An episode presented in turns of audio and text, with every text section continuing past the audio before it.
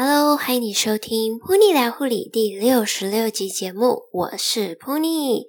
前阵子呢，我在 Instagram 上面的限时动态 po 出我就读二技的时候到儿癌病房实习的照片，有很可爱的听众就透过私讯和我聊聊，希望呢我能够分享实习的经验，因为他也即将要到儿癌病房实习，感觉到很焦虑、很紧张。你的心情我完全懂啊！我当初要到儿癌病房实习的时候，也是超紧张的。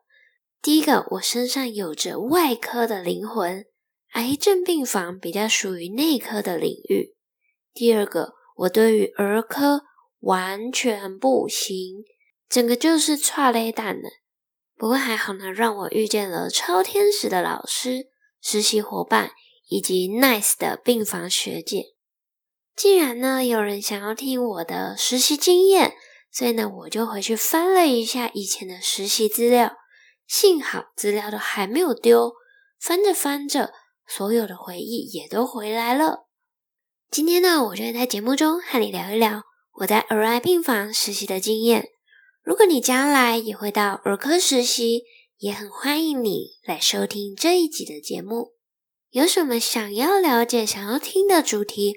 欢迎你到我的 Instagram 上面私讯我，只要我的手边还有资料，只要我还记得，都会找时间和大家分享。若是需要找来宾的主题，譬如说之前有人想要了解捐血中心护理师的工作、内科加护病房、学士后护理的主题，因为呢这些都要和来宾约时间录音，而且呢大多的来宾都是在第一线工作。大家也知道，护理工作非常的繁忙，所以呢，录音的时段会比较难定。如果你敲完的主题是有关于来宾访谈的内容，比较没有办法快速的和大家分享。至于噗妮的个人经验，就是想录就能够录音，比较能掌控自己的时间。大家想要听的内容，我都有放在心上哦。而且呢，也要请在收听的听众保持着感恩的心。所有的来宾都是凭着一颗愿意分享、善良的心，以及帮助学弟妹的心情，额外花自己的休息时间来录音，而且呢，没有领任何的酬劳。我们的初心都一样，就是呢，希望能让大家更认识护理工作。哇，今天的前言不小心讲得太多了，现在要正式开始分享今天的主题了。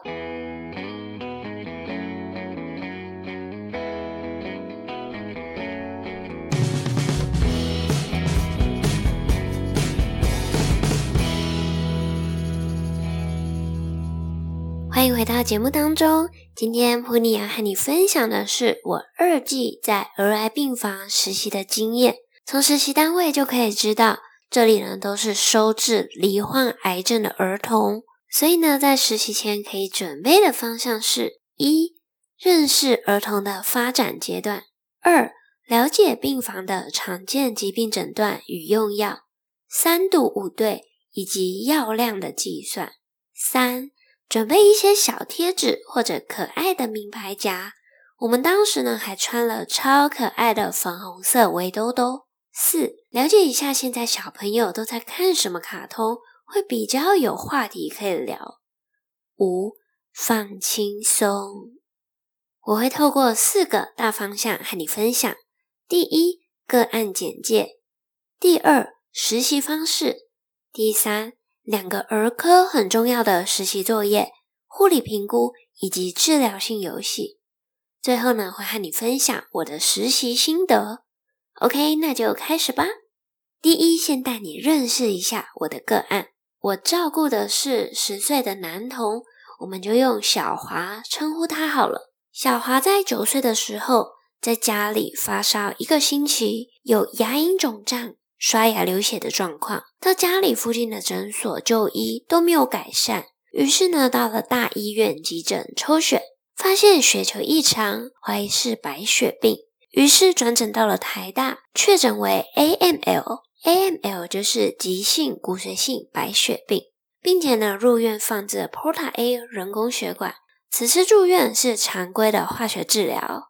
也从一开始一直被小华拒绝，直到呢实习中间接近尾声的时候，小华还亲手做了很多，嗯，算是艺术品吗？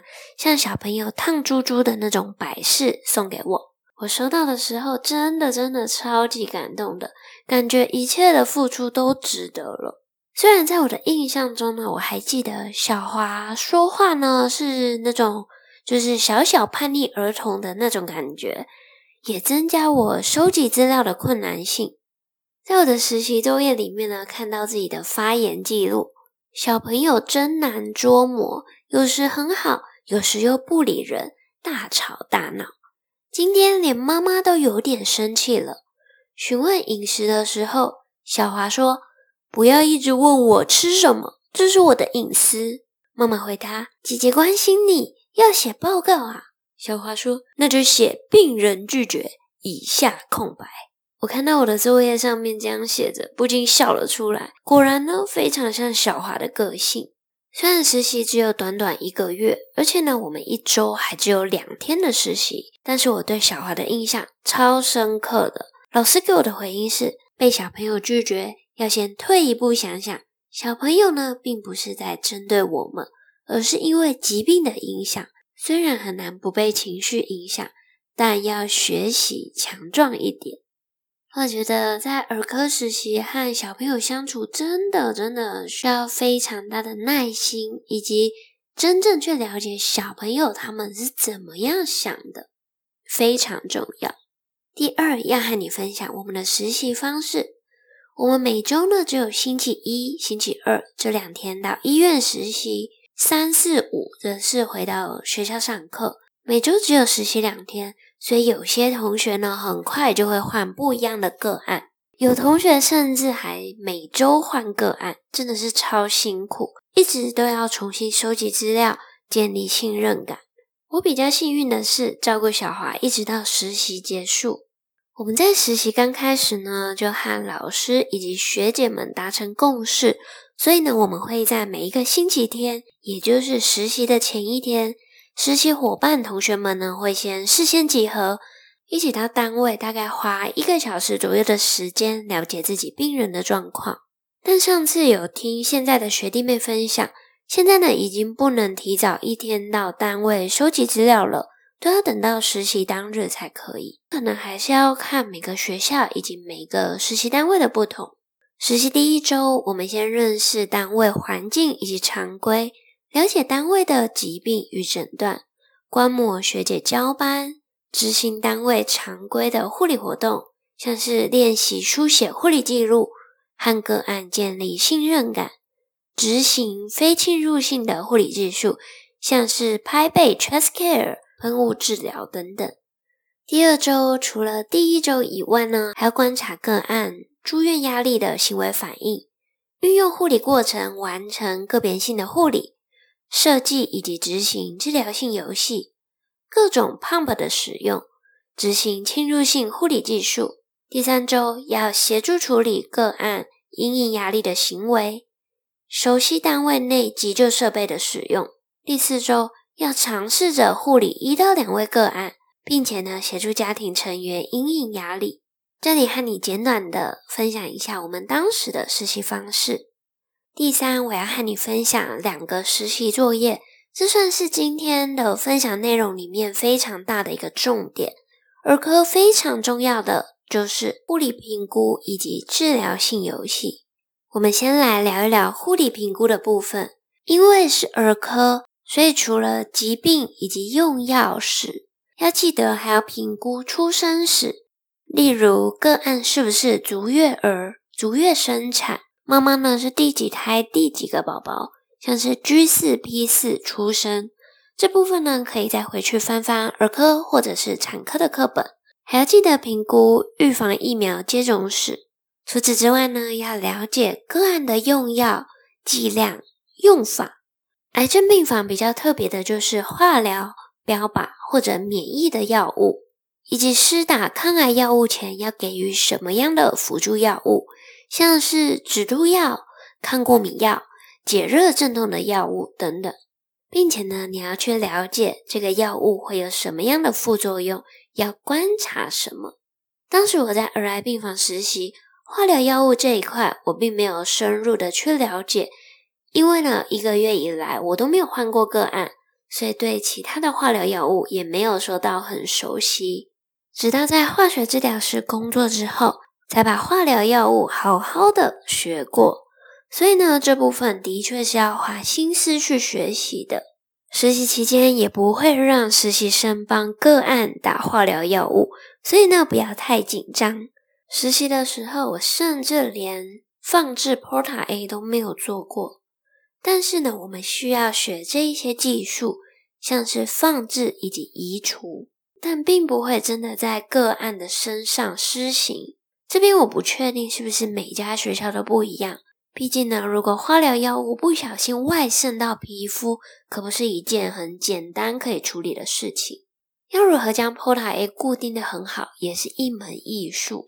而且要接化疗药物都有一套 SOP 流程，所以呢，不会给实习生来做。但我们还是要了解个案的用药作用、副作用，也要学习计算药量、设定 pump。而且很特别的是，当时实习，我们还要学习计算以及稀释 heparin 的量。heparin 呢是要用来冲洗或者是移除 Porta A 的时候会用到的。当我到化学治疗室工作之后呢，现在我们都是用像是不知道大家有没有见过抽好的 normal saline 这样一支一支的。那 heparin 呢，现在我们也是一支一支的无菌包装，计算好药量的。所以呢，不用再自己去算药量，自己稀释，非常的方便。在儿科的系统性评估，除了像是心血管、呼吸系统、神经系统、肠胃、泌尿系统、骨骼肌肉、内分泌等等的系统评估以外呢，非常重要的就是心理社会发展的评估。我当时使用的是气质评估、皮亚杰的认知发展以及艾瑞克森心理社会阶段的评估。气质发展呢，有九个面向，像是个案的活动量、规律性、趋近性、适应性、反应强度、情绪本质、坚持度、注意力分散度以及敏感度。这一些呢，都有它自己的名词定义，所以呢，大家可以去了解一下。我觉得在写实习作业的时候，除了你可以问个案或者是问照顾者以外呢，很重要的就是要去观察，因为有时候呢，小朋友或者是照顾者并不会直接的和你说，但是呢，你在评估的时候呢，透过你的观察，你就可以收集到很多的资料。比如说，像是我在进行气质评估的时候，有评估到一个坚持度。坚持度呢，就是指小朋友在做或者想要做某件事情的时候，如果有困扰或者是挫折，仍会继续维持原来的活动，或者是就此放弃。我就观察到个案以及他妈妈的互动，因为呢，他有一条毛巾破掉了，那他呢就是请教他的妈妈要怎么样缝补毛巾的破洞。虽然缝到最后呢，要打结的地方很难。但是呢，个案还是会反复的请教他妈妈，直到自己能够完成打结。所以呢，在这边我评估到的是个案有比较高的坚持度。接下来我运用的是皮亚杰的认知发展评估。那因为我的个案是十岁，是在儿童中期。也就是皮亚杰的认知发展理论里面的具体运思期的阶段。至于这一些阶段的内容呢，你都可以在你的儿科课本或者是人类发展学的课本里面找到相关的定义。我也是透过观察个案和他人的互动来做评估的。像是在儿癌病房比较特别的是，他们会有床边教学老师。因为呢，这些学龄期的儿童啊，他们有可能就是有一段时间不能到学校去上课，所以医院会安排床边教学老师教导小朋友，也可以借此观察到个案与其他人的互动。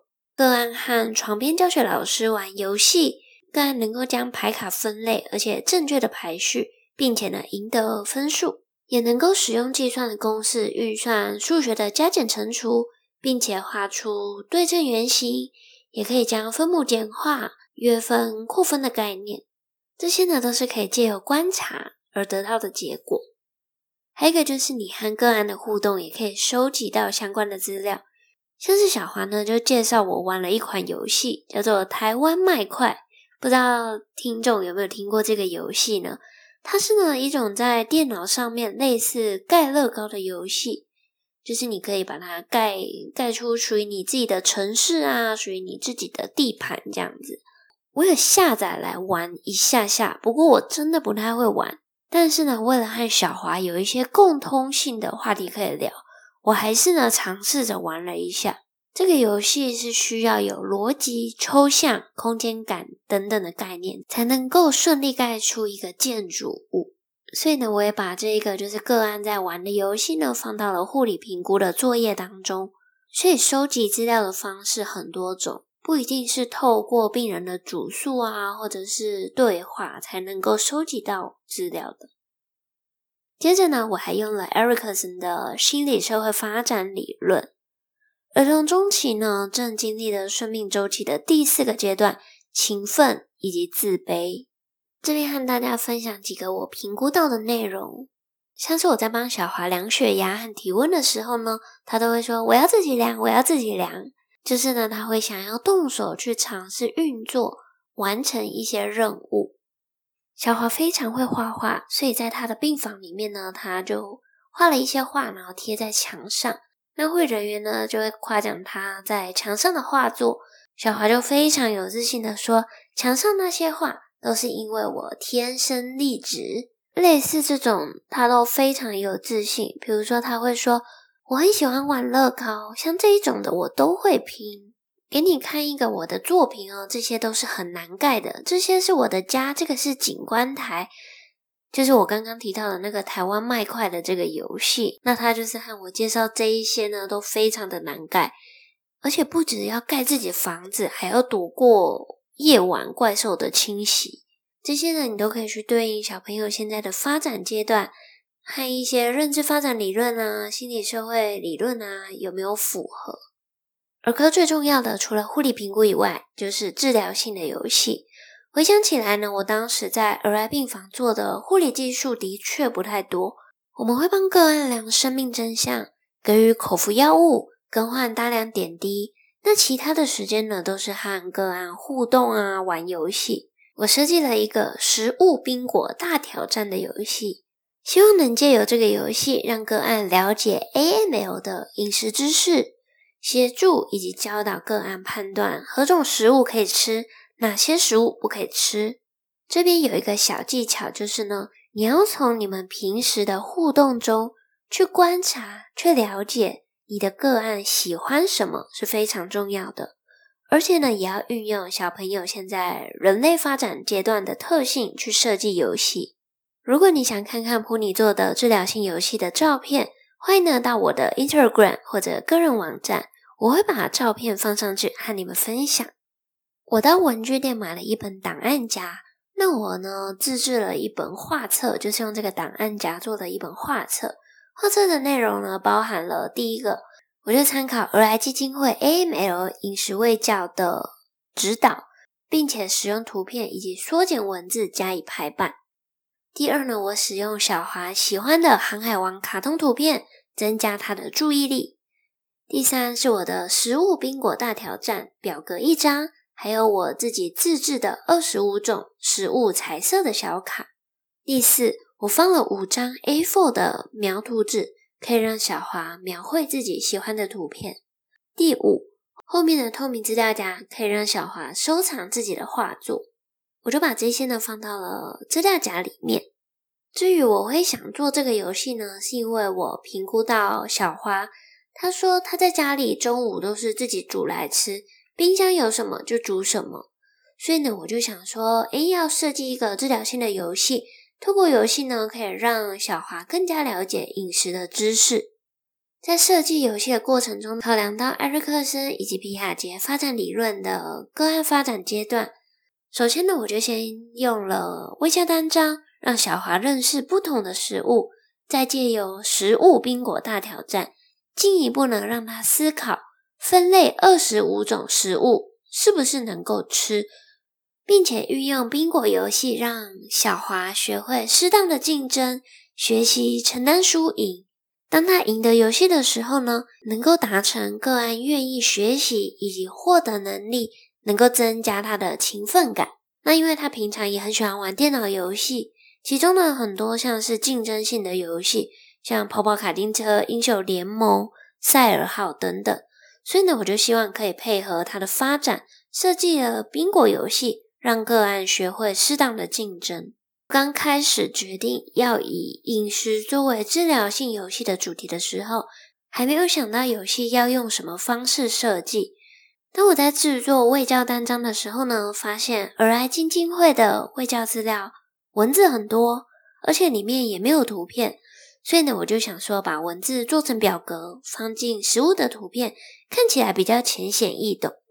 这时候呢，我就发现。卫教单张里面的食物刚刚好有二十五种，所以呢，我就把这个游戏设置为宾果，就把小卡列出来，裁剪并且护背。我就制作了二十五张彩色食物小卡，连自己看了都觉得哦，好可爱，好喜欢了。这个游戏呢，小孩非常的喜欢，而且呢，也可以让他透过游戏学习到正确的饮食知识。在设计以及制作治疗性游戏的过程，其实是非常好玩的。如果呢，你也有不错的治疗性游戏的话呢，也欢迎你和我分享。以上呢，护理评估以及治疗性游戏这两个是我觉得很值得和大家分享的实习作业。其他像是案例分析、护理计划，相信大家应该都不陌生吧。最后，我要和你分享一下我在儿癌病房实习的心得。实习前呢，还没有去过儿癌病房，对病房充满了很多的想法，不外乎就是病童很虚弱、疲惫，以及病房气氛很沉重等等。但在第一周的实习，让我有不同的想法。病房除了建筑物很新，墙壁和灯光都特别的设计过，制造一种柔和、令人安心的感觉。病房里的小朋友，除了有一些打化疗药物使他们头发掉落以外，如果不特别说，实在呢不觉得他们和平常的小朋友有什么样的不一样。而且呢，他们在打化疗药的同时呢，也很努力的在医院里面用功的念书，对待医护人员也总是开朗的笑笑的，也会很幽默的和学姐对话，就如同老师和我们说的，儿癌病房的病童们。和普通的孩子并没有不一样，他们还是像孩子一样活泼可爱。第一天选完个案之后，回家开始准备相关的学历以及药理的准备，希望还没有和个案见面之前呢，就能够从医嘱单、cardes 药物方面先了解病情、疾病相关知识。第一周除了环境介绍以外，也和学姐见习了一天，学姐非常有教学的精神。当天不止学到很多技术层面的知识，例如 Porta A 换药、Porta A 扎针备血、如何核对以及挂化疗药物、婴儿按 Foley，这个呢是医生按，但是护理人员要从旁协助。也观察到学姐和个案互动的方式，学姐和每一位病童都非常的熟悉，了解他们的疾病以及特质，才能给予不同的护理。像是某一位小男童很容易焦虑紧张，所以呢，在做任何护理处置之前，学姐都会先和小男童解释，并且询问他：“我可以靠近你一点吗？”得到病童同意之后，再开始做治疗，能让他减少一些不安的感觉。让我学习到，有时候病童的焦虑并不会讲出来，或者是哭闹，可能是身体紧缩。捏手指等等的行为，这让我学到观察病童行为反应是非常重要的。第二周开始给针剂的药物，在北护标准技术是使用酒精棉片消毒及拨开 ample。上次呢，在学校 oski 练习中被 ample 割伤，心中呢开始产生很大的阴影。早上拨 ample 变成一大挑战。五专时，学校的标准技术是使用棉签消毒并拨 ampoule。五年下来的潜移默化，使我还是觉得使用棉织比较安全。后来才发现，原来每一个人开 ample 的方式都不太一样，由于学校的教法以及习惯不同，就有不同的做法，但不能染污以及安全最重要。不知道大家有没有就是被 Apple 割伤的经验呢？哦，我记得我那时候二技在考 OSCE 的时候，就剥 Apple，然后不小心呢把我的食指划破了一个洞，鲜血直流，只好呢让考试先暂停，先去包扎。从此呢就让我对于剥 Apple 产生了一个很大的阴影。不过到临床工作之后呢，渐渐熟悉之后呢，我就是用酒精棉片消毒完 AMPLE 之后呢，就可以顺利的剥开。总之就是多练习，不过一刚开始呢，还是会有一些阴影存在。实习第三周开始执行全责护理，我的心中充满紧张以及焦虑，但我告诉自己，前一天都有所准备，就别害怕，要有信心去做。这周已经能够自己使用 IV pump。能在计算的时间内，药物尚未低空，pump 警示音还没有响起，就到杯塞准备放水。放水呢，就是呃冲洗管路，并转换回主线道及调整 pump。刚开始都觉得 IV pump 很难，但是经过学姐以及老师的指导之后呢，加上实际操作，现在能够独立使用 IV pump，能够提升个案以及家属对我的信任感。给药物的时间利用化时间轴 （timeline） 真的很有帮助。前一天能把自己的思绪整理好，事先安排好要做什么事情，当天再依照病人状况做调整，这样比较不会手忙脚乱、毫无头绪。这边呢，在我的心得里面提到了一些挫折，和大家分享一下。这周进行期中评职，在评职中我不小心就哭了。一直以来，我对儿童就没有办法。再来到儿科实习，还是要努力克服一切。隔天，我整理好自己的心情，再出发。个案和我很开心的玩游戏，一起讨论了《航海王》卡通。下午，个案在写老师出的作业的时候，有不懂的地方也会问我，像是个案问：市中性白血球、颗粒性球是什么呢？当我回答他的问题之后，个案很开心的问我，旁边有椅子，要不要坐着，脚比较不会酸。此时的我心中充满了感动。接着个案又说：“我给你看看我的杰作，这是台湾麦块，你也可以去玩玩看。这是我盖的房子。”听着个案愿意主动和我分享，有一种被个案接受的感觉。虽然有时候小朋友的情绪很难捉摸，但我发现面对小朋友要耐着性子。让个案知道我照顾他是有在念书，和他聊喜欢的游戏以及卡通，就能够增进互病关系。为了和他下星期能有更多使他有兴趣的话题，我便着手开始玩这个游戏《台湾麦块》。平常不玩游戏的我，这个游戏对我真的是超难。我想下星期请教他这个游戏，也可以作为一个话题。其实大家在实习当中呢，多多少少都会遇到一些困难啊、挫折，但是最重要的就是要对自己有信心，并且呢去调整自己的 tempo。和大家分享最后一个我的实习总心得：五周的实习很快就进入了尾声。回想一刚开始走进病房时，就可以感受到不同于一般病房的气氛，每一位学姐的活力、柔和灯光。以及充满活泼气息的布置，一切都让人感觉很舒适。但最近个案的情况好像比较不好。实习中遇到一位小朋友去世，大家心中都很不舍，也很难过。在病房实习期间，也让我看到很多勇敢的小朋友，他们都勇于跟病魔战斗。虽然治疗的时间很长，但小朋友并不孤单。因为他们在病房认识不同年纪的朋友，一起玩拼珠珠、画画送给对方、鼓励对方等等温暖的举动。家属们也是彼此互相打气。